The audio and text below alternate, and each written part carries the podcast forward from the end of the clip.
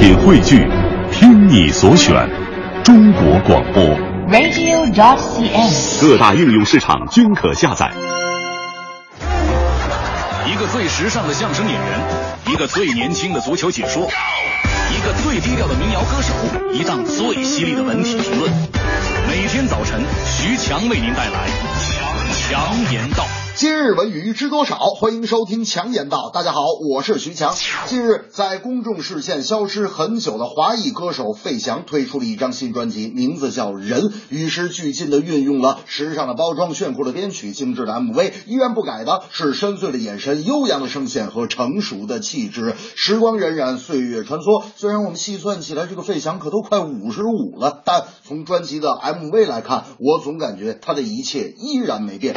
我今天提到费翔，是因为我发现啊，无论时代、社会和我们怎么改变，再看费翔对音乐的态度仍然一成不变。我们究竟应该在改变中探究成功，还是坚持从前，保持态度？我想看费翔这张专辑的影响力，便可得出答案。因为费翔没有改变，所以人们对费翔的记忆仍然停留在一把火和故乡的云。其实我徐翔对这张专辑的感觉是风格非常古怪，没有超越从前。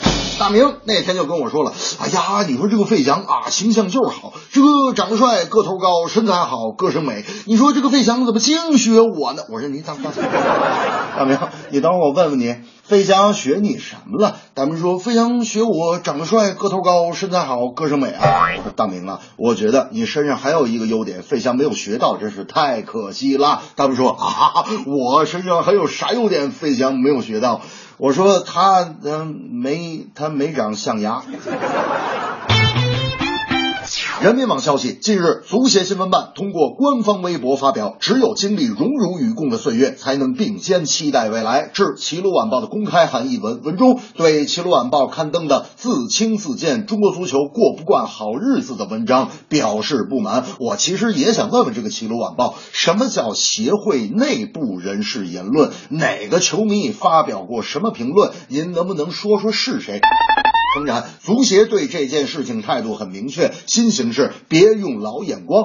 我徐强身边也有纸媒的体育记者，天天发牢骚。哎呀，现在报纸有多么多么不好干，可为求生存，把写作视角搞得过分主观，言辞过于偏激，语不惊人死不休的夺人眼球。